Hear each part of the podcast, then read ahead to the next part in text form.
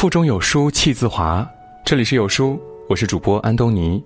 今天要和您分享的文章叫做《摧毁一个普通人有多简单》，一起来听。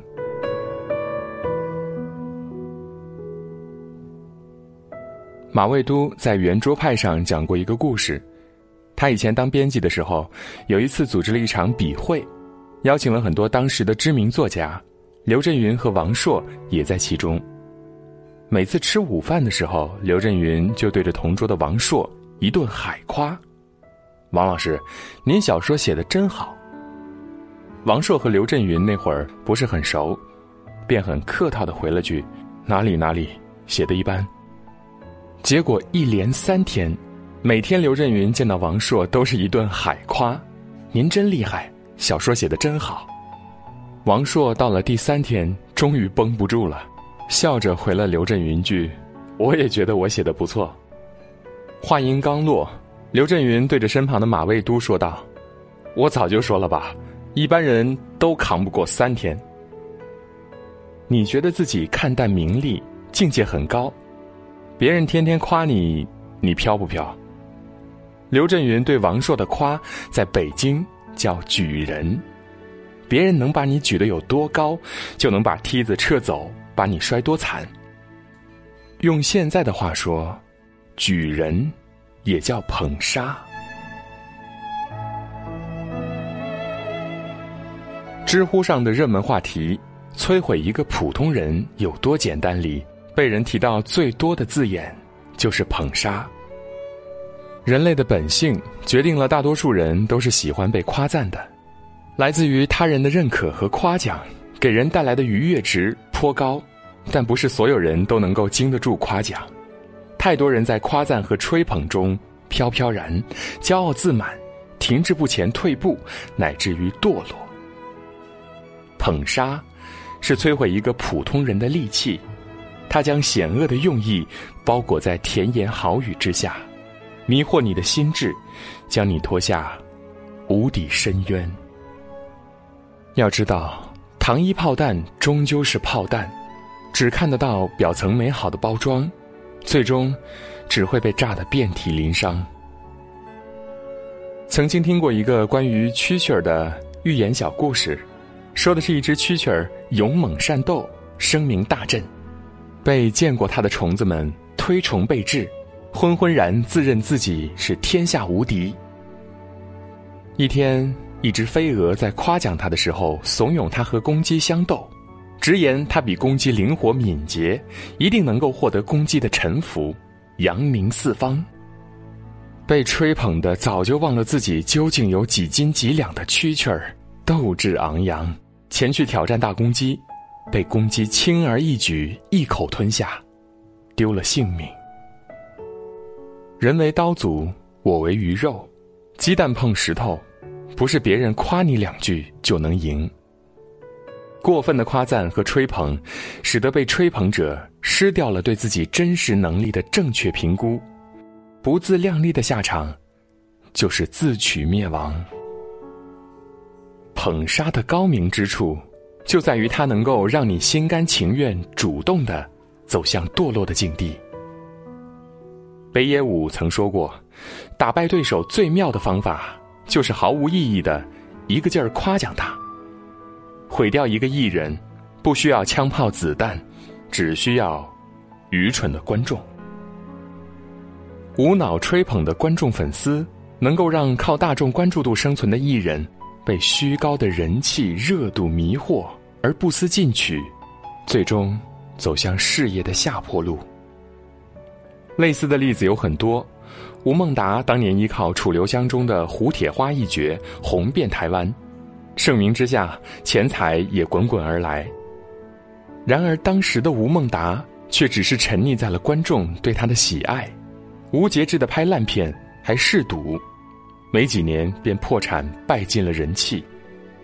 若不是后来周润发暗中相助，八零九零一代人的童年里，便再没有达叔这一共同记忆。捧杀，隐蔽而又温柔。但究其本质，它还是那把能要人命的刀。与捧杀相对应的是骂杀，或者也能叫做棒杀，指的是通过言语或者行动不停的否定一个人，摧毁他的自信，让他产生自我怀疑，否定自己的价值，质疑自己存在的意义。小 A 在众人眼里是个标准的好孩子，学习时成绩优秀，工作了刻苦认真，为人做事挑不出错儿，一度被众人视为完美的榜样。直到有一天接到他的电话，电话那头的他小心翼翼向我询问认识的心理医生联系方式，大概是当时的状态太过于不好，竟毫无预兆的向我剖白了他长达多年的痛苦。我精神状态不太好，抑郁吧，挺长时间了。说来话长，我想着总是要自救一下，知道你人脉广，所以来打听靠谱的心理医生。在小 A 的叙述中，我才了解到，他所有乖孩子的表现都是从小被母亲管教出来的。他的母亲性格强势，将所有希望寄托在自己女儿身上。给他制定了严格的条条框框，对他的表现总是不满意。记忆中，他从来没有肯定过我，他总是不满意，觉得我哪儿哪儿都不好。以前年纪小的时候，觉得只要自己再优秀一点儿，就能得到他的肯定了。结果不管我怎么努力，还是没用。他总是觉得我不够好，我能力不够强。性格不够好，长相也一般。时间长了，我就觉得，真的都是我的错，是我不好，才不被他满意。其实我这几年来也越来越讨厌我自己了，不敢放松自己紧绷的神经，努力迎合讨好身边的人，不敢谈恋爱，不相信会被人喜欢。一宿一宿的失眠，夜深人静时候想起来。全是我妈指着我骂我没用的样子。我没办法成为让他骄傲的孩子，我有时候恨不得替他杀了我自己。他语气中的自厌，让我心惊不已。生活中，有的家长笃信谦虚使人进步，骄傲使人后退，于是打着爱和使你上进的名号，贬低否定孩子。从而达到其获得一个好孩子的目的，却从未考虑过孩子在这样的心理折磨下会经受多少痛苦，从未想象过在否定中成长的人，被摧毁的勇气、自信和生活的能力。我们应该赋予子女勇气和自信，还要帮助他们加以发展。正如牛津大学巴利奥学院院长史密斯一九一九年给英国首相的信中所写的那样。心胸开阔，目光敏锐，热爱真理，就能抵制无理诡辩、臣服信仰、哗众取宠和伪善之言。自我否定的怯懦和痛苦，足以摧毁一个人的内心。每一个试图通过否定来获得教育成果的人，都应该研读甘地夫人以上的言论。否定带来的伤害，远超过你的想象。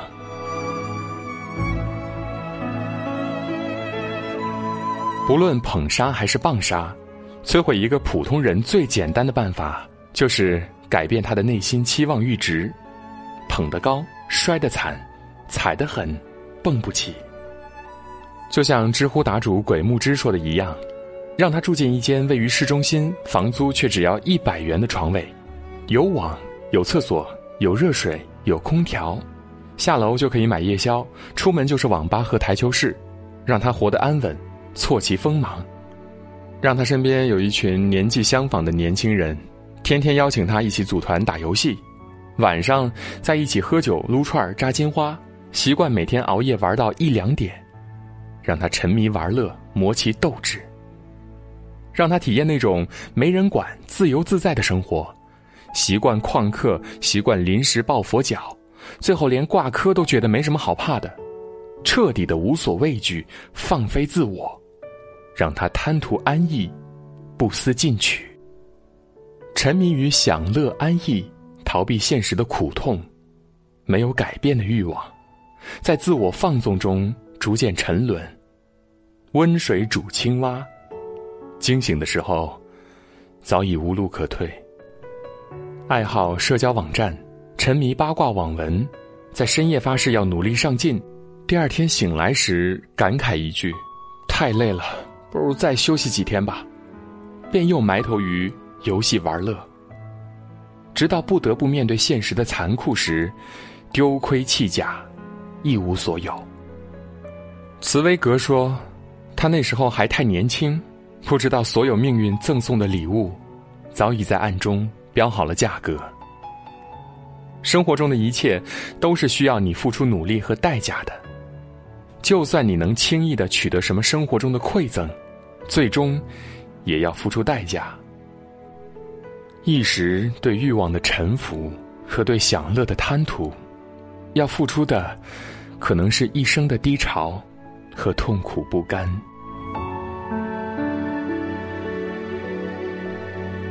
四重奏里有一句话是这么说的：“你知道，比悲伤更令人悲伤的是什么事吗？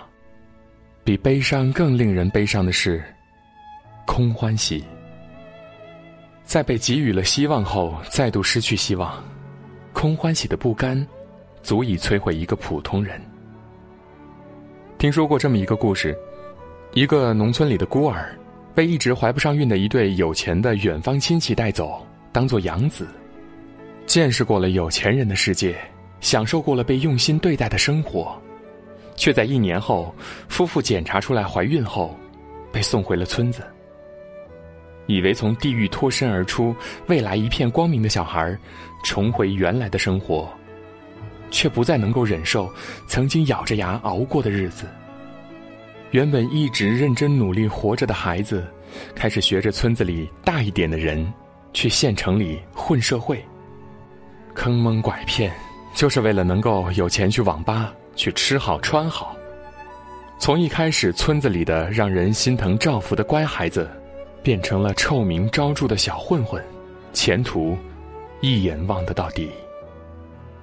如果没有看到过希望，凭着小孩最初的努力模样，他的人生或许还能够被他自己一点点拯救。人一旦有了不甘，便很容易走错路。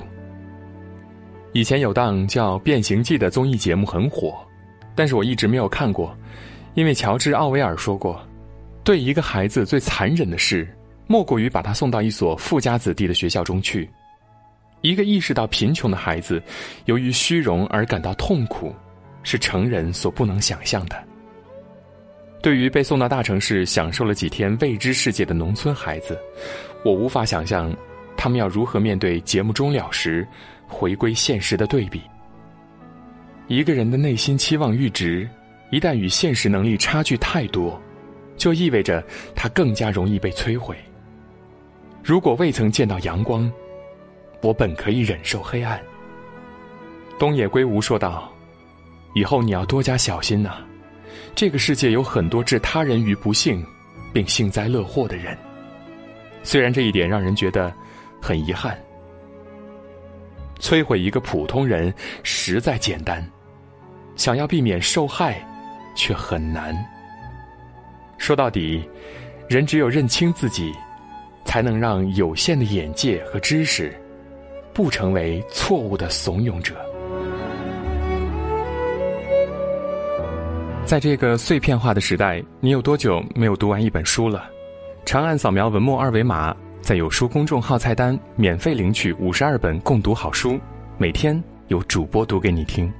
我是安东尼。如果您喜欢我的声音，也可以在文末的主播简介找到我的具体信息，进一步的了解我。好了，这就是今天跟大家分享的文章，不知你是否有所感悟呢？欢迎在留言区抒发自己的感想，我们明天见。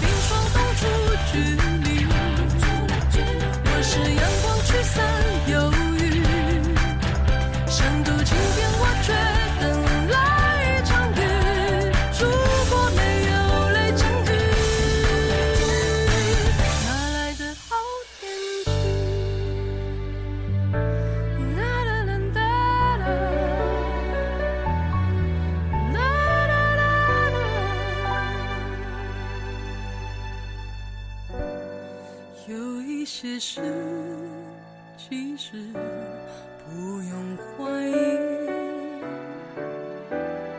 直觉就可以相信，